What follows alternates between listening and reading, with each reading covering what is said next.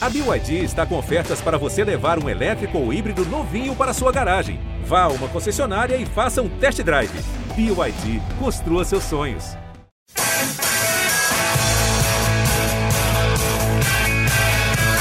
Bom dia para quem é de bom dia, boa tarde para quem é de boa tarde, boa noite para quem é de boa noite. E se você está nos ouvindo de madrugada, boa sorte. Eu sou Eduardo Rodrigues, setorista do São Paulo no GE, e esse é o podcast GE São Paulo.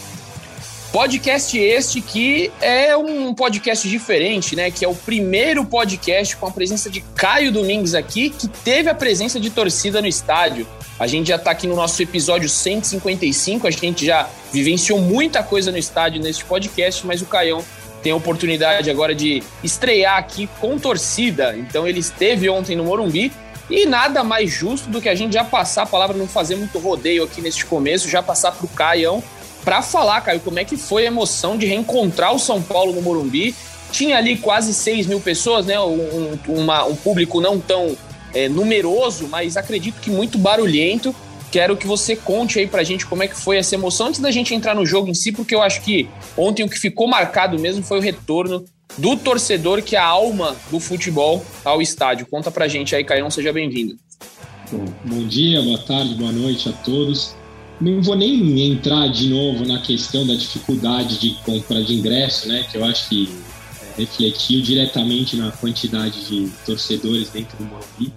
Mas ontem, cara, acho que para os 5 mil e poucos, lá quase 6 mil que estavam no Morumbi, com certeza foi uma noite muito emocionante. Eu sou São Paulino, é, muito por causa do meu pai, né? Minha família inteira é São Paulino. E ontem eu tive a oportunidade, depois de 574 dias, eu li no tweet do Praz, de voltar, cara, à nossa casa. E é emocionante, sabe? Eu fui eu e meu pai, todo o processo de chegar no Morumbi, a gente passar em frente, ver o público chegando a hora que o, o, time entrou em campo, sabe? Passa um, um, filme na cabeça depois desse período todo que a gente passou difícil, o mundo passou, né? De muitas coisas difíceis. Você poder voltar a fazer as coisas que você gosta, eu diria que é uma das coisas que eu mais gosto na minha vida. Puta, tem um significado muito, muito, muito maior do que um simples jogo de futebol, sabe? Eu fiquei muito feliz mesmo de poder voltar para o Morumbi. É, acho que o São Paulo melhorou, São Paulo evoluiu, mas infelizmente a gente não saiu com um resultado positivo. Então, pra, não posso dizer que foi uma noite perfeita, porque não saí de lá com os três pontos, mas foi uma noite muito significativa e muito representativa. Eu faço coleção de ingressos, né? Ontem eu coloquei aquela famigerada pulseirinha na coleção e falei: essa é uma das mais especiais de todas que estão ali. Olha que tem muito título na minha coleção. Pois é, eu vi essa foto ontem, bem legal ali a coleção que o Caião tem, muitos ingressos, e a gente ficou feliz, né, de ter a torcida novamente. Tomara que é, no próximo jogo tenha mais gente. Inclusive, uma notícia que a gente publicou no GE há pouco, né? Para o próximo jogo, São Paulo já vai ter o, o, setor popular ali a 20 reais, que é a antiga arquibancada amarela, né? Aquela arquibancada superior que fica atrás dos túneis do, do vestiário. Então, o São Paulo já vai colocar, antecipou, ia ser quando tivesse 100%, só que o presidente Júlio Casares, a diretoria do São Paulo, decidiu aí é, já antecipar essa, esse setor popular. O público em geral vai poder comprar esse setor popular, não vai se restringir apenas a sócios, então é uma maneira de tentar encher aí o Morumbi para quem sabe o, o, São Paulo voltar ao caminho das vitórias, né? O que a gente vai entrar agora, é, falando agora um pouco mais do jogo, é, como o Caio disse, infelizmente para a torcida não foi o resultado esperado, né? Claro que todo mundo queria a vitória, ela não veio, só que tem um alento aí, né? O, o time, na minha concepção, coloquei até numa opinião que eu fiz hoje, que jogou bem, mas de novo, muitos erros de gol na cara do gol. O São Paulo não tem conseguido matar a partida. Por isso que eu vou passar aqui para o prazo Felipe Ruiz para falar um pouquinho, né, do que foi essa esse jogo aí, porque a gente tem polêmica nesse podcast hoje. Tem, tem, tem polêmica nesse podcast, porque o senhor Felipe Ruiz foi mal ontem, na minha, na minha, no meu modo de ver. Felipe Ruiz foi, não sei o que vocês acham, mas eu achei Felipe Ruiz mal demais no seu top 3. Então, prazer, ah, fala aí o que, que você viu do jogo. Eu não sei se ele assistiu o jogo. Caio, você acha que ele assistiu o jogo? Tomei muita cornetada nesse sentido. Você viu o jogo? Não, eu até li o, Dani, que grava o resenha comigo no YouTube, falando, cara, eu queria entender onde você tirou o Marquinhos no top 3. E para mim a crítica é essa, cara. Eu achei que o Marquinhos não foi bem na partida ontem. Foi absurdo. O Marquinhos no top, top 3 positivo, estou contigo, foi um dos maiores absurdos que eu, que eu acompanhei ali. Mas enfim, ele está aqui para se defender. É isso. Explica, porque ontem você tomou Tomei muita, muito, muito chumbo, né? Muito Cobrança. Chumbo forte. Mas eu até, eu até tuitei hoje, Edu, que, que a grande maioria das pessoas que, que foi lá é, cornetar, ela, elas foram, foram de uma maneira legal. Acho que, acho que isso é importante. Discordar faz parte da vida. Discordar é uma delícia. Foi até a frase que eu coloquei lá. É, enquanto vocês estavam falando, eu fui anotando aqui o, os seis nomes para poder me defender e depois quero a, a réplica de vocês. Acho que o primeiro, todo mundo vai concordar, tá, tem cadeira cativa, é impressionante o que está jogando de bola no São Paulo, o Rigoni. É, o Rigoni é um ponto fora da curva, desde que chegou. O Rigoni não faz jogo ruim no São Paulo, assim, é muito difícil lembrar uma atuação apagada dele, e, e é impressionante. Ontem, mais uma vez, jogadas individuais, finalizações, criando muito. É, o Rigoni realmente é impressionante a, a, a forma como ele está atuando no São Paulo. E segundo, eu coloquei. Só uma observação. Desculpa, Mano. Braz. O Rigoni ele só vai mal quando o Pablo tá de camisa 9, porque o Pablo abre pouco espaço para ele. Quando é Luciano, quando é Caleri, ele tem muito mais espaço para se movimentar e ele joga muito melhor. Concordo, Caião, concordo. E ele gosta muito daquele jogador que dá a oportunidade do pivô, que aparece para jogar perto. O Caleri fez muito isso ontem. Eles trocaram inúmeras tabelas, fizeram inúmeras tabelas ali. Realmente, o Pablo, o estilo de jogo do Pablo não encaixa com o dele, né? É verdade. Então, então, em segundo eu coloquei o Luciano, eu acho que o Luciano fez um bom jogo e acho que o Luciano está retomando aquele Luciano da época do Diniz, que vem buscar a bola mais de trás, que arma, que cria, que chega para finalizar. Apesar de ter perdido um gol no segundo tempo, que o próprio Rigoni achou um passe espetacular ali entre linhas, o, eu gostei da atuação do Luciano. E aí vem o motivo da discórdia, talvez o, o principal, a principal discórdia, que é o Marquinhos. Por que, que eu coloquei o Marquinhos? Eu acho que o Marquinhos teve uma função tática é, preponderante ontem. Ele, ele atuou mais pela esquerda, que é onde o Marcos Guilherme estava jogando. O Marcos Guilherme não conseguiu atacar. Assim. O São Paulo estava só com dois zagueiros e com, e com laterais ofensivos, o Wellington e o Igor Gomes, que nem lateral é, que acho que fez um jogo bem honesto ontem. Para quem não é lateral, o Crespo falou na coletiva que ele foi o melhor em campo, enfim, gostou da atuação do Igor Gomes. Então, eu, eu vi o Marquinhos, assim, fundamental pelo lado esquerdo, acho que ele foi um desafogo, acho que ele fez dobradinhas com o Wellington ali, a torcida não concordou muito comigo, mas eu, eu, eu coloquei sobretudo pelo papel tático do Marquinhos. V vamos parar aqui, vamos parar aqui. Edu, é, é, é que o, o, Praz, o, o Filipão, é, ele é da escola do Tite, que o atacante deve ser volante. Pois é, exato. Eu, eu, eu sou um desses que discorda totalmente do Marquinhos. Eu estava na redação ontem da Globo, né? O Marcelo Prado aqui, o Guinho, que também é, já teve conosco aqui, inclusive ele tá para participar, provavelmente semana que vem ele apareça aqui nesse podcast. Olha que a gente estava olhando o jogo e aí ia ter uma substituição e eu falei para ele, eu falei, ó, vai sair o Marquinhos porque o Marquinhos não tá jogando nada. Aí ele olhou para mim e falou, putz, é verdade, né? O Marquinhos não tá jogando nada. Aí, daqui a pouco, estava na redação também Felipe Ruiz, ele fala, coloquei o Marquinhos de top 3. Eu falei, esse cara tá maluco. Ele não assistiu o jogo, desse jeito. Não assistiu o jogo. Eu, ele, ele falou, Du, vem cá, vê se você concorda comigo. Eu falei, você não vai publicar isso não, né? Aí ele falou, não, já publiquei. Eu falei, meu Deus do céu. Você não vai publicar, que foi o combustível para eu publicar. Mas, enfim, eu discordo do Marquinhos, claro, a opinião do, do, do ele dificilmente erra aí, mas acho ali que dava para colocar o Igor Gomes, talvez, até um top positivo ali, aquela defesa do Volpe no finalzinho ali podia credenciar o Volpe no top 3, porque foi uma baita de uma defesa, poderia ser uma derrota ali que ia ser perigosa. Então, Marquinhos aí eu colocaria o Volpe ou o Igor Gomes no lugar. Até taticamente, se é o critério, eu acho que o Nestor fez uma partida tática muito boa, cara, em cima do Marinho ali. Achei que ele buscou bem o jogo. Eu gostei da. Mais Aí ele colocou no top 3 negativo, Nestor. É, isso pois é, isso, pois é. Chegou a pois hora, é, chegou a hora é. da explicação do top 3 negativo.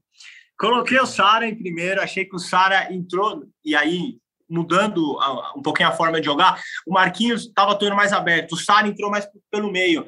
Acho que foi fundamental para o jogo virar mais trocação franca. Acho que depois que o Sara entra, o Santos queria bastante. O Santos poderia ter ganho o jogo.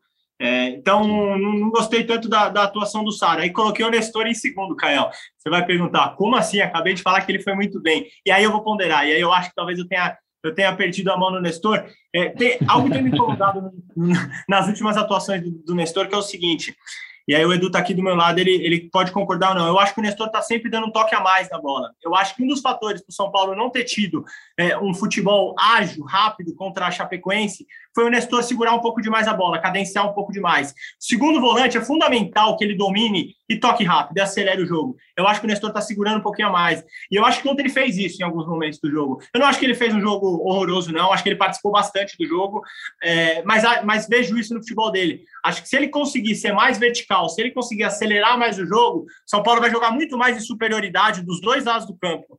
Entenderam?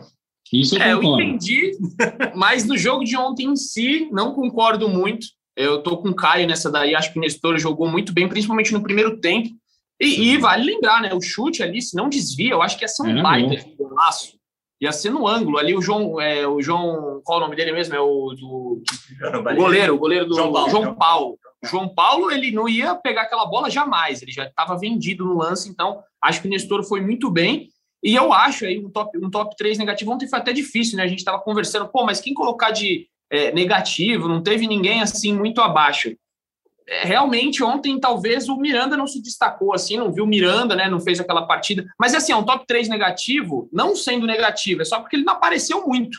Então, então não... eu colocaria o Marquinhos, cara. E eu acho que muito pelo é, que você escreveu Marquinhos. outro dia, Edu, você falou que o Marquinhos, depois da contusão, ainda não readquiriu a confiança. E o, o Prazo usou como referência o Nestor, o próprio Nestor. Se a referência for o próprio Marquinhos, você pega o Marquinhos do jogo contra o Racing, o Marquinhos do jogo contra o Palmeiras, esse Marquinhos ainda está deixando um pouco a desejar. Eu acho que ele tem muito potencial, gosto muito do futebol do Marquinhos, mas achei que ontem ele ficou um pouquinho apagado. Então, no meu top 3 entraria o Nestor no positivo e o Marquinhos no negativo. É isso, eu acho que eu falei isso pro Braz ontem, inclusive. Ele colocaria, falou, falei, colocaria o Marquinhos e tiraria o Nestor, colocaria o Nestor para cima. Para você ver como que Felipe Ruiz ontem estava perdido. Ele estava pensando em outra coisa, ele estava não estava legal, mas se defenda, porque o que, que você estava fazendo? Faz o merchan aí, porque você estava trabalhando. Exatamente. Não, Vai mas lá. acho que nem é tanto isso, eu consegui ver o jogo legal, mas estava no, no momento em que, em que a partida acontecia, estava gravando churrasquinho do GE. Churrasquinho do GE. E o outro nome do que também gerou uma certa repercussão foi o Léo. Também não acho que o Léo fez um jogo é, horroroso. O que eu acho do Léo é que muitas vezes ele insiste demais em passes é, é, verticais e fortes. Ontem o Wellington, por exemplo, umas três vezes ele errou passes para o Wellington tentando assim, uma coisa que o Caio já tinha comentado, acho que no último podcast que a gente gravou. E acho que o Léo repetiu isso ontem. Eu acho que assim é fundamental para o zagueiro pensa, pense em jogar de forma vertical, em começar a criar jogadas. As jogadas têm que começar pelo zagueiro. Mas acho que às vezes o Léo exagera nisso. Acho que às vezes o Léo é, erra muitos passes assim. O São Paulo perde bolas e toma contra-ataques, enfim. Então acho que é algo que o Léo tem que manter a ideia de jogar de forma vertical, mas tem que selecionar melhor. Acho que ele anda selecionando errado. É, ontem, ontem o Praz ficou aí num debate com o Alexandre Losetti, porque o Alexandre Losetti elogiou o Léo. Então, para você ver a que ponto chegamos, né, nesse top 3 positivo e negativo, porque até Alexandre Losetti foi lá no Twitter e entrou nessa discussão.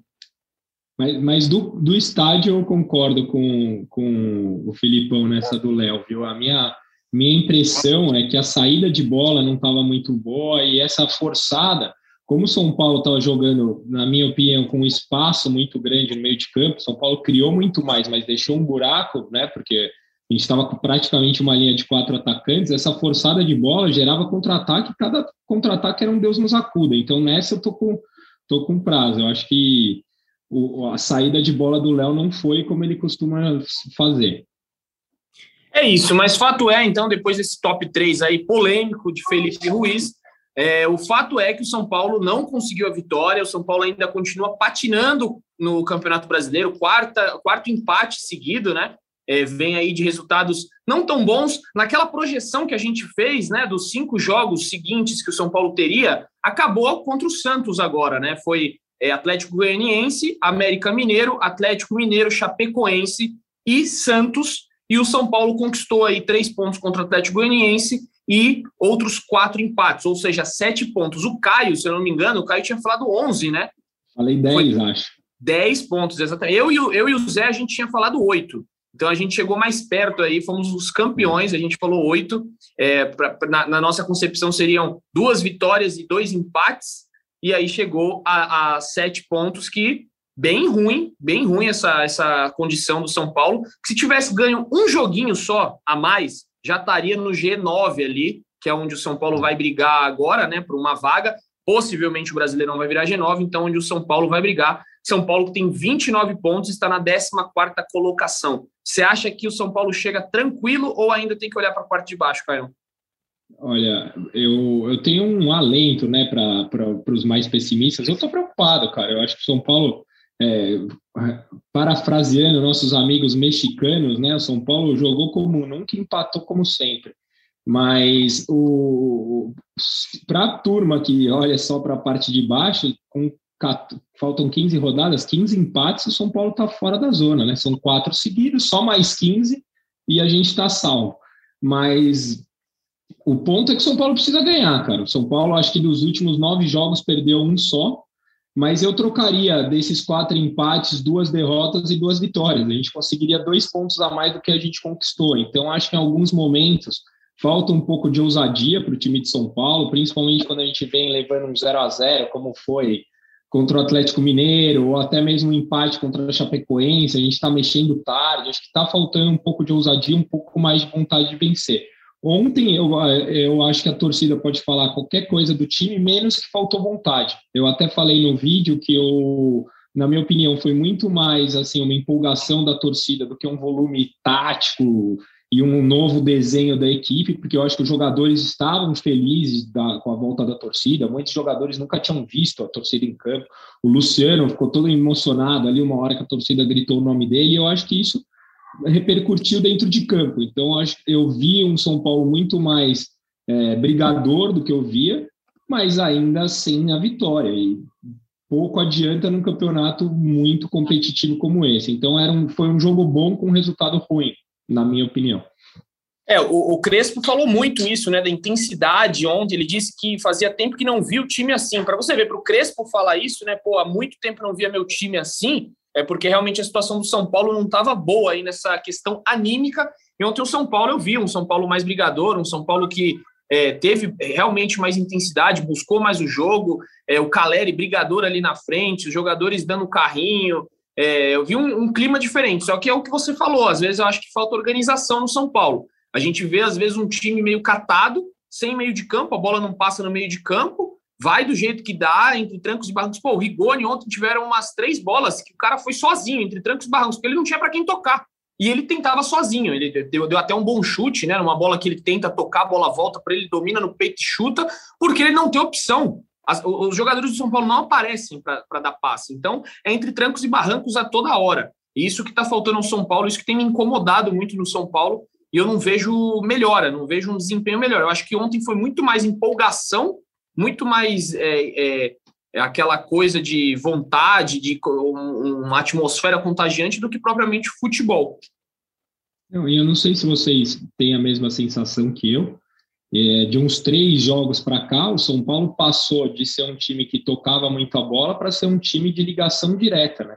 Então o Miranda está tentando o lançamento toda hora, é, o, o Volpe, o Volpe que só saía jogando no canto, agora está dando chutão mais para frente. Então, São Paulo virou um time de ligação direta. E aí a bola não está passando pelo meio de campo. Então, a criação vai mais em lances. O, o, o, chute do Rigoni, por exemplo, se você lembra do lance, eu acabei de rever por acaso. Ele divide a bola, a bola sobra para ele, ele vai driblando todo mundo, vai passando meio que por, por acaso, é forma de dizer, competência e qualidade técnica mas não é um lance construído, né? É um lance que se constrói. Então, o São Paulo ainda precisa melhorar nesse aspecto. O São Paulo está sem um meio de campo criativo. Eu até gostei, eu falei ontem com o Zé no, no, na live que a gente fez do pós-jogo, da troca Rigoni e Luciano, acho que funcionou muito bem. Eu acho que se eles se acertarem, o São Paulo pode colher os bons frutos, mas ainda não está conseguindo criar muito. Quer dizer, conseguiu criar, mas não passando pelo meio de campo. Né? Caio falou dos cruzamentos, foram 35 cruzamentos ontem, é muita coisa. Contra a Chapecoense também, já tinha sido um número muito grande, inclusive contra a Chape, foi a, a minha pergunta para o Crespo. Eu perguntei se ele é, considerava que, que, o São Paulo tinha cruzado muitas, muitas bolas na área e não tinha conseguido criar tanto por dentro. Como foi, em determinado momento, marca do São Paulo, de triangulação, de criar jogada por dentro. E o Crespo discordou, falou que achou que não, que o São Paulo criou de todas as formas e que acabou cruzando muitas bolas porque a Chapecoense estava fechada. O que eu acho que o São Paulo, a tendência é pegar é, muitos adversários fechados. Eu até, enquanto vocês estavam falando, fui anotando aqui os próximos adversários do São Paulo. Cuiabá fora. Acho pouquíssimo provável que o Cuiabá vai sair, sair muito para o jogo e vai querer propor contra o São Paulo. Ceará em casa. Acho que também o, a tendência é que o Ceará venha jogar fechado no Morumbi. E aí depois tem o clássico contra o Corinthians. E aí sim deve ser um jogo mais de, de dois times que queiram jogar, sobretudo pelo, pelo time que o Corinthians montou agora. Então, acho que o São Paulo está com muita dificuldade de criação. Estava ouvindo o Edu falar do meio de campo aqui, acho que passa muito pelo meio de campo, muito. Eu tenho gostado do Luciano ali naquela posição, mas acho que é pouco. Acho que o São Paulo não tem mais aquele meio de campo ágil, criativo, que teve certo momento com o Benítez, com o Lisieiro, que conseguia também dar uma dinâmica ali. Acho que o, se o trabalho do Crespo é, é, busca se reinventar, acho que passa muito por achar uma formação de meio de campo que consiga, consiga melhorar isso aí. Você gostou do Benítez ontem, Caio, que entrou no finalzinho do jogo? Então, até a Gabi me perguntou isso, ela falou que muita gente estava criticando o Benítez e tal. Eu acho até injusto, né? O cara entrou com 39 do segundo tempo e você criticar a atuação dele. Eu acho de novo que era um jogo para ele, cara. É, é, o, o, que eu penso aqui é que o São Paulo está com muitas peças, mas que elas, para se completarem todas, a gente precisaria ter 12. Porque a gente não dá para tirar o Luan, porque o Luan é nosso volante de marcação, de contenção. A gente não consegue tirar o Nestor, porque o Nestor vem fazendo um bom papel, ou o Lisieiro ali. Caleri, Luciano e Rigoni, qual que você vai tirar? E a gente precisaria desse meia criativo, né? Então não dá para tirar um zagueiro, então o São Paulo precisaria jogar com 12 para ficar com o esquema perfeito, sabe? Então, quando não tá um deles, a engrenagem não funciona, porque o Caleri é o camisa 9 ali que tá brigando. O Luciano traz essa garra para o time, essa movimentação. O Rigoni é o principal jogador do time. Só que sem o Benítez ou um Lisieiro fazendo a criação, o time fica acéfalo. E se você tira um, dos atacantes, você tira o Caleri, por exemplo, o time fica sem a referência. Ontem o Caleri fez muito bem essa referência no ataque. E se você tira o Luciano, você mata o São Paulo na garra, na determinação. Então, o São Paulo precisaria, sei lá, testar alguma coisa alternativa aí que eu não sei o que, o que fazer. É, e, e ontem, é, já passando aqui né, para o confronto com o Cuiabá, emendando essa, essa parte da formação, o São Paulo ontem surpreendeu, né? A gente tinha informado um pouco mais cedo no GE, eu e o, o Felipe Ruiz, o Praz, de que o São Paulo tinha é, treinado, né? Durante essa semana, treinou algumas vezes com quatro atacantes. Isso aí foi um, até surpreendente, porque o Crespo ontem foi para o all-in, que é no poker, é quando você joga todas as suas cartas na mesa ali. Você vai com tudo para cima, é, aposta todas as suas fichas. Então, o Crespo ontem foi para o all-in, foi com tudo. Colocou ali Luciano, Marquinhos, Rigoni e o Caleri. E aí você sabe que quando a coisa está assim, né, o aperto tá, tá bem, é, bem evidente, quando você está pressionado, você tem que fazer algo diferente. Foi o que o Crespo fez ontem. Deu certo até certo ponto, eu achei ali. Não, não foi um primor. E é por isso que eu acho que ele não vai assim contra o Cuiabá, até por ser um jogo fora de casa. O Cuiabá tem jogadores rápidos, no time não é um time bobo. Foi no Morumbi, empatou em 2 a 2 já ganhou de outros times aí, do próprio Palmeiras, né, em casa, ganhou no, no Allianz de 2 a 0 jogando no contra-ataque, o Cuiabá muito forte no contra-ataque, acabou com o Palmeiras nesse jogo, o Palmeiras jogou, não conseguiu jogar, e aí tem que tomar cuidado, jogando fora de casa, acredito que o Crespo não vai repetir essa formação, é, creio que até seja Luciano, Caleri e Rigoni, Marquinhos acho que vai dar uma, nossa, ele está no top 3 do prazo aqui, mas do Crespo, do Crespo eu tenho certeza que não vai estar, tá, não. Acho que o Marquinhos roda para essa escalação. Mas só me parecer que eu sou ruim de matemática, se a gente tira o Marquinhos, a gente perde a velocidade do time, que é o único cara que tem velocidade, porque eu citei todos os outros e não citei o Marquinhos. Se a gente tira o Marquinhos, acaba a velocidade do time. Fica um time previsível, como foi contra a Chapecoense, entendeu? Então, São Paulo precisaria dar um jeito de encaixar todas essas peças no time, cara. Como? É, Não eu sei. acho que se ele, tira, se ele tira o Marquinhos, ele coloca o Lisieiro ali. Eu acho que é, seria o Lisieiro voltaria ao time. É, mas, claro, você perde velocidade, você ganharia. É o, o Rigoni, né? O Rigoni seria essa velocidade que não é tão veloz assim, ele é um pouco mais. cadencia mais o jogo. Ontem eu, eu não gostei muito do Rigoni, é, é, longe do gol. Eu acho que o Rigoni tem que ficar mais próximo do gol. Achei que ele ficou um pouco distante ontem. Jogou bem, foi a válvula ali, mas eu acho que faltou um pouquinho ele perto do gol. É, e quem fez gol, né? Toca no Caleri só para a gente não perder aqui, que toca no Caleri que é gol, né, Caio? Você voltou ao Morumbi e, e assistiu a um gol do Caleri. Cara, eu não sei quem ficou mais feliz, eu, Caleri ou o Luciano no gol do Caleri. É, é verdade. Eu sou, sou fã do Caleri, ele sabe disso, gosto muito, cara, fiquei feliz pra caramba. E até para não perder a oportunidade da brincadeira, é, na, no estádio, né? Eu tava sem TV, eu vi uma mão indo ali, outra ali, eu falei, puta, acho que os caras brigaram, né? Mau momento, aí você começa a pensar um monte de coisa. E aí eu vi ele se encaminhando para a entrevista com o André Hernan, foi bem na minha frente. Os caras já estavam abraçados juntos, depois eu fui ver a entrevista. Cara, eu, eu, eu enxergo como coisa positiva. O São Paulo, na, na fase que está, é, o time lá atrás deveria estar tá lá na frente, o técnico é, pressionado, o Murici falando com o elenco, e dois caras pegam a bola para bater. Cara, tem muito time aí, até que é campeão de muita coisa fora, que o principal jogador não bate pênalti. Então eu vejo como coisa positiva, cara. Eu gostei da atitude dos dois, acho que o que acontece em campo ficou em campo e, meu, pode nascer uma dupla e tanto aí. Quem sabe é. o novo Careque Miller. É, ah, é. Tá aí, né? Empolgou, o Caio, empolgou. O Caio no, no, modo empolgou, mas vamos ver, né? Tem muito jogo aí: Cuiabá, Ceará, Corinthians, Bragantino, Inter e Bahia é a sequência do São Paulo. E contra o Corinthians já vai ter uma capacidade maior aí de público, 50% para o jogo contra o Corinthians. Então, é, poderemos ter aí 30 mil pessoas, que é um número muito bom se, se concretizar, né? Os torcedores tiveram um pouco de dificuldade aí no tal check-in, é, teve, teve reclamação do preço dos ingressos, a diretoria está tentando adequar aí é, o preço, né? Vai provavelmente para o próximo jogo contra o Ceará.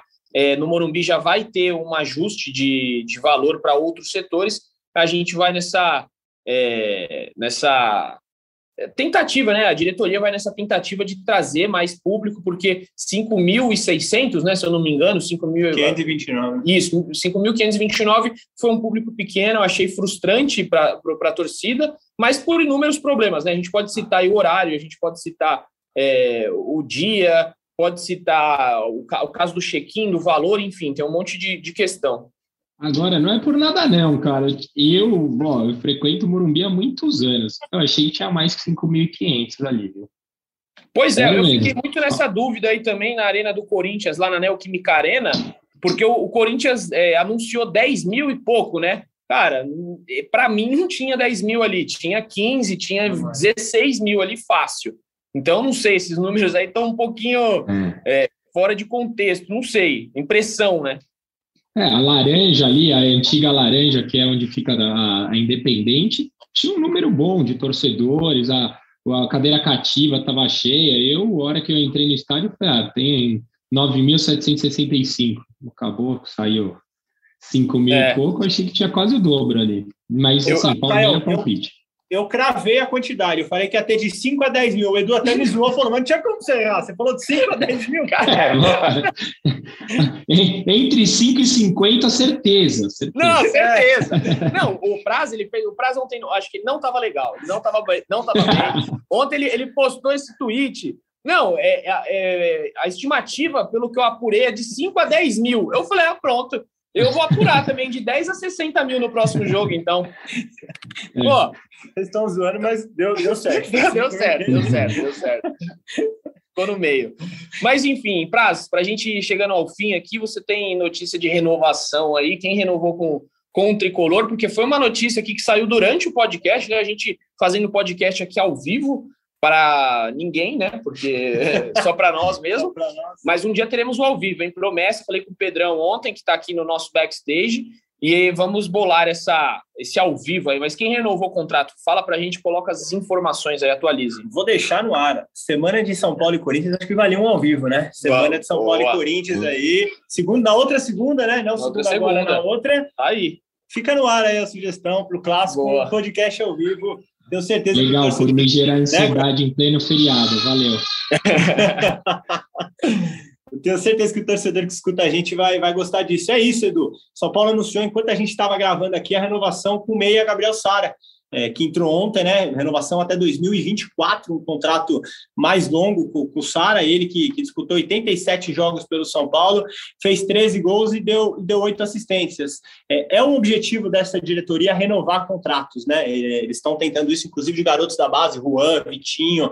É, então é isso, o São Paulo vai se mexendo para não perder jogadores importantes do elenco e também garotos que, que tendem a subir, porque é, o São Paulo pretende usar muito Cutia na reformulação que deve ser feita no elenco para o ano que vem, e aí jogadores que estão sendo menos utilizados, Rojas, Vitor Bueno, Pablo, todos esses jogadores devem sair. E a ideia do São Paulo é utilizar os garotos, é dar rodagem para Juan, para Vitinho e tantos outros garotos, Patrick, lateral esquerdo, e outros garotos que, Beraldo, zagueiro, e outros tantos que, que têm jogado bem no, no Sub-20. Então o São Paulo vai se mexendo para segurar os seus jogadores. Quem resolveria o problema do São Paulo que a gente estava falando aqui era o Sara se ele fizesse esse papel do Marquinhos com a velocidade, ele tem um poder de marcação, ele é muito bom taticamente, a gente não discutiria tudo isso que a gente está discutindo, mas é que ele não vem numa boa fase, mas ele resolveria o problema do São Paulo. Eu acho o Sara muito bom jogador. O Murici é apaixonado pelo Sara. O Murici já, já falou para mim, falou em outros lugares, no, no canal do Arnaldo de Tirano, companheiros nossos. O Murici falou que com ele o Sara jogaria sempre. Ele gosta muito do estilo do Sara e eu também gosto. Só que eu acho que o Sara tem um problema, às vezes, de ficar desligado do jogo, né? Nem, é nem sempre ele participa a quantidade de vezes que ele poderia participar do jogo, né? É, o Sara gosto muito também. Acho que ele oscila demais, né? É um garoto ainda, teve um bom momento, mas acho que pode render muito ainda o São Paulo. Acho que vai dar muitas alegrias. Um time encaixadinho, o Sara seria craque. Essa é a minha opinião. Eu acho que um time encaixado, o Sara tem tudo, tinha tudo para ser craque. Pode ser ainda, pode crescer demais. Olha o Anthony aí, né? O Anthony que a gente. É, eu, eu cobri o São Paulo nessa época, eu e o Prazo, a gente fez tantas e tantas entrevistas com ele, coletiva, exclusiva, é, enfim. E o, o Anthony, a torcida pegava no pé do Anthony muitas vezes, né? Foi para a Europa e, e, deslanchou, fez gol pela seleção brasileira, o garoto de Cotia aí fazendo gol. É, o Praz falou, né, para a gente chegar ao fim aqui do nosso podcast, falou que pode sair alguns jogadores, alguns jogadores podem sair, e um deles é o Orejuela, né? A gente, eu dei a notícia há pouco, né, que eu falei com o um empresário, com o um agente do Orejuela, Vinícius Prades, que colocou a boca no trombone, né? Como diz, dizia minha avó, colocou a boca no trombone, é, criticou muito o Hernan Crespo, falou que é, o problema do, do, do, Orejuela não é físico atualmente, ele já está recuperado, e quem não quer colocar o Orejuela em campo é o Crespo. É, diz que não tem nada contra o São Paulo, o São Paulo sempre tratou, tratou ele e o Orejuela muito bem, só que se ele soubesse que o Crespo iria fazer o que está fazendo com ele, ele não teria ido para o São Paulo, mesmo com os 13 milhões, né, 12,7 milhões por 50% é, por cento dos direitos, ele não teria escolhido o São Paulo, por quê? Segundo o empresário, é, todo esse ano foi praticamente jogado fora, ele só tem oito jogos, e isso vai atrapalhar uma possível ida à Copa do Mundo, porque o Orejuela era da seleção colombiana, é, é, convocado direto, e o sonho dele é jogar a Copa de 2022, que vai acontecer no final do ano. Então, segundo ele, o Crespo é, queimou o jogador, não quer colocar para jogar, tem alguma birra com ele, e por isso não coloca, pelo menos essa é alegação do Orejuela, é, que não tem jogado, né? Ontem foi surpreendente contra a, a, o Santos, porque não tinha lateral direito, o Igor Vinícius estava machucado, o Galeano suspenso, e mesmo assim o, o Orejuela não foi relacionado para a partida. O São Paulo alega, né, no material de imprensa que a gente recebeu, de que ele está aprimorando a parte física depois da lesão na coxa esquerda. Aí fica o, o, o lado do São Paulo e fica o lado do empresário. Quem está certo nessa história a gente dificilmente vai saber, mas os dois colocaram aí os seus pontos na mesa, a torcida que vai fazer o julgamento dela, e por isso que eu passo para o Caio, que é o nosso torcedor aqui. É, eu queria entender o que acontece com o Orejuela, né? Ele demorou para estrear, aí ele fez um jogo, fez o um gol, acho que mais rápido de um estreante do São Paulo, pelo que eu me lembro. Depois ele jogou mais umas três, quatro partidas muito mal e nunca mais apareceu. É, o, pelo tamanho do investimento que foi feito no Orejuela, a gente não pode desistir do cara tão fácil. A gente preferiu jogar com o Igor Gomes improvisado do que com o lateral direito de ofício. Eu, eu gostaria de entender mais o que acontece com o Orejuela. Não, não consigo não consigo explicar. E assim, me parece estranho também o, o, o procurador dele falar mal do São Paulo. Até no Twitter eu estava dando uma pesquisada já falou mal do Cruzeiro, já falou mal do Grêmio, também é um pouco do modus operandi do cara, né? Acho que nessa história não tem ninguém certo, é o que me parece. É, eu tendo a concordar com o Caio. O Edu me chamou a atenção o termo que ele usou, arquivou, né? É, arquivou. ele, ele é, vale, vale dizer, né? Ele é, ele é gaúcho, é, então o arquivar, né? Significa ali escantear, deixar ele guardado, deixar ele sem jogar. Talvez seja um termo gaúcho, né? Arquivar, arquivou a pessoa, e então... Escondeu ali, né? Escondeu. Do, do, do, foco. O que eu acho é que o Orejuela, ele próprio não conseguiu ter uma sequência. Ele, quando ele chegou ao São Paulo, ele chegou lesionado, ele demorou um tempo para estrear, e aí, como o Caio falou, na estreia dele, ele faz aquele gol é, fora de casa contra o Rentistas, né? Um empate por um, um gol de cabeça contra o Rentistas. É impressionante, assim, todo mundo ficou, nosso cara fez o gol com minutos de jogo ali, e, e depois caiu muito de, de rendimento. Ele faz um jogo honesto contra o Vasco pela Copa do, pela Copa do do Brasil lá. Sim, ele joga bem contra o Vasco. Fez um bom jogo. Talvez o melhor dele, apesar de ter feito gol contra o Rentistas, o melhor jogo dele com a camisa do São Paulo acho que é contra o Vasco pela Copa do Brasil. E algumas atuações ruins, como o Caio falou, umas três, quatro atuações. Contra o 4 de julho. Ruim. E aí, contra o 4 de julho, eu questionei. Questionei o empresário dele, né? Eu falei do 4 de julho que o gol contra, então eu falei, ah, mas ele jogou mal, tá na, na, conversa que eu tava tendo com ele, pô, jogou mal contra o 4 de julho e tal. Ele falou, beleza, mas só que ele tava jogando de zagueiro naquele jogo, e realmente é verdade, ele jogou de zagueiro e ele falou: não, ele não é zagueiro. O Crespo colocou ele improvisado de zagueiro, um cara que é ofensivo. Então ele tem essa ciência, né, o, o agente do, do, do Orejuela, de que ele tem treinado como zagueiro. O, o, Crespo colocou e falou: é incompatível isso, porque todo mundo sabe que ele é um, um, lateral ofensivo. Ele jogou até de meia no Grêmio, né? Ele jogou como um meia ali, um, pela, pela direita. Então também é uma reclamação, é uma crítica aí que o agente faz é, nessa história de que jogou como zagueiro em muitas ocasiões. Aí também tem, tem esse lado da, da, da moeda. Eu acho que cabe ao São Paulo acertar a situação. Como o Caio falou, é um investimento muito alto. O maior investimento para a temporada é, foi no Orejuela. E... É, eu acho que o Rigoni, o Rigoni passa, mas, é. mas aí o, o Rigoni só vai passar, vai pagar no ano que vem. Vai pagar depois. Mas o São Paulo tem que acertar isso. O São Paulo tem que decidir se vai contar com o jogador ou se não vai, ou se vai tentar retomar o investimento.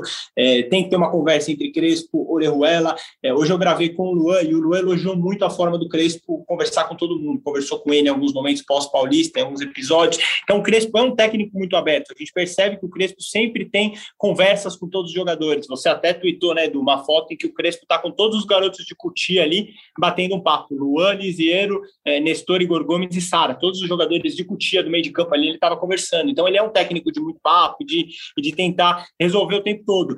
São Paulo tem que interceder. Eu acho que é, é importante que o clube tome a, a Você até procurou o São Paulo para a pauta e para a sua notícia, e o São Paulo não, não, não falou, né? Não quis fosse. É, não, é, foi uma coisa assim que é, é, é o Crespo, né? O, algo do Crespo. Então, é, o Crespo, se ele quiser se posicionar na, na coletiva e tudo mais, aí é, vai, vai do, do Crespo, né? O São Paulo não, não tem que interferir no caso, porque é o São Paulo, o Crespo ali e o Orejuela, eles vão ter que se entender lá dentro. Agora, provavelmente o Crespo vai ver essa matéria, é, provavelmente alguém vai mostrar para ele, olha lá, ó, o empresário do Orejuela meteu a boca em você. E aí, na próxima coletiva, nós, como jornalistas, o nosso dever é chegar para o Crespo e colocar o dedo na ferida. A gente vai ter que perguntar, Crespo, e aí? Como é que fica a situação do Orejuela a partir de agora? Geralmente a gente conhece, tem dá aquela relativizada, não, um jogador muito importante, vamos utilizar e tal, tal, tal, mas a gente tem que tentar extrair isso do Crespo na próxima coletiva. Quem sabe a gente não não tire alguma coisa aí, como a vitória do São Paulo, né? Porque a derrota aí já vai complicar, as perguntas já vão vai ser, humor, né? vai dar de mau humor, aí a resposta não, vai ganhar. Vai ganhar, tá Oi? na hora. Oi? Vai ganhar, tá na hora. Tá, contra o Cuiabá, essa expectativa, então, do torcedor do Caio aí. Contra o Cuiabá tem que sair essa vitória, que o São Paulo já começa a olhar para cima, esquece lá embaixo, está seis pontos da zona de rebaixamento. O Grêmio é o primeiro time da zona de rebaixamento com 23 pontos. E é a hora do São Paulo engrenar, tirar toda essa zica aí que é, sobrevoa o, o Morumbi, o CT da Barra Funda. Já está na hora do tricolor deslanchar nesse campeonato e a gente vai encerrando aqui nosso podcast, né? Quero deixar para o Caio alguma consideração final, Caio Fique à vontade para a gente nos despedir aqui deste podcast maravilhoso. Acho que essa é uma semana para o São Paulo tirar algumas lições, né? Dentro de campo, acho que o São Paulo melhorou na, na parte de combativo, o São Paulo criou muito mais. Agora é aperfeiçoar e fazer os gols, sair com a vitória. E acho que fora de campo a gente tem uma próxima oportunidade aí contra o Ceará, é, quinta-feira, se não me engano, 19 horas, para a gente melhorar o sistema de venda de ingressos. O torcedor está sedento de ir no Morumbi, assim, eu vi muita gente incomodada por não ter ido nesse jogo, por todas as dificuldades que foram impostas. Então acho que o São Paulo pode tirar muitas lições do jogo de ontem para que a gente tenha uma semana, a próxima semana, uma semana melhor do que foi essa. Muito bem, Caião, valeu. Até a próxima. A gente nos encontra aqui provavelmente é, na próxima terça-feira, né? O jogo é na segunda-feira, apesar que é feriado, né?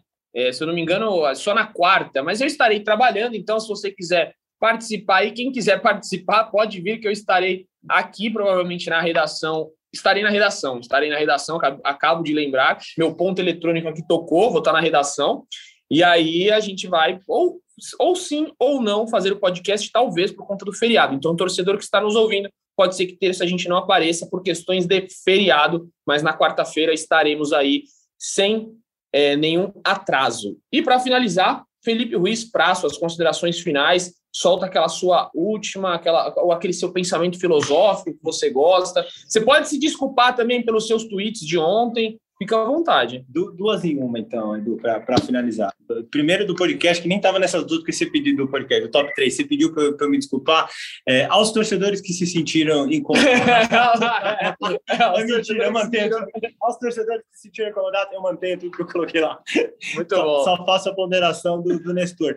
Gravei com o Luan hoje, Edu, uma matéria bem legal lá no Morro Doce, puta, revendo o bairro dele. O Luan é um cara muito diferenciado, assim. Até brinquei com ele depois da entrevista. Ele gosta muito de racional nacionais, eu brinquei com ele que ele está contrariando as estatísticas, né? Um cara que vem de onde ele veio, que batalhou muito para chegar onde chegou, enfim, vai ser uma matéria bem legal no, no Esporte Espetacular. E ele falou sobre a torcida. É, como o Caio falou do ah, os jogadores com certeza gostaram muito, o Lua falou que, que foi um, um ambiente incrível. E, e ele até deu aquela cornetada, a gente estava conversando sobre as caixas de som. E ele falou assim: você não tem noção como aquilo é ruim para o jogador, aquele barulho, você não consegue ouvir. É totalmente diferente você fazer um gol, você correr para a torcida. É, ele tentou um chute de fora da área uma, uma hora, ele brincou que quando ele armou para chutar, a primeira coisa que passou na cabeça dele foi: se for gol, eu vou correr na torcida. Ou seja, olha como isso influencia com tudo, com o ambiente, com o que o cara está pensando durante o jogo. Ainda bem que a torcida voltou e que ela continue por, por muito tempo, né? E Aquele abraço. Uma última, uma última observação, vai, só para pegar o gancho do Luan. Uma das coisas mais legais de você ver do Luan nesse último jogo, na hora do gol do Caleri, os jogadores vão se abraçar e sobem em cima do símbolo do São Paulo, e você vê claramente que ele não faz para jogar para a torcida, porque ele olha para o chão, ele olha para os caras e começa a tirar todo mundo de cima para ninguém pisar no símbolo de São Paulo. Não é um negócio premeditado, ele não olha, ele tá ali no impulso, é o respeito que ele tem pela camisa e pelo símbolo é, é demais, cara. Eu, eu, eu, como torcedor, fico muito orgulhoso de ver. É isso. O Luan, um, um jogador que a gente acompanhava muito no CT, o Pra sabe a admiração que eu tenho no futebol dele, porque eu acho muito bom mesmo. Inclusive, eles me zoavam, né? Porque eu falava, cara, olha o tamanho da perna do Luan.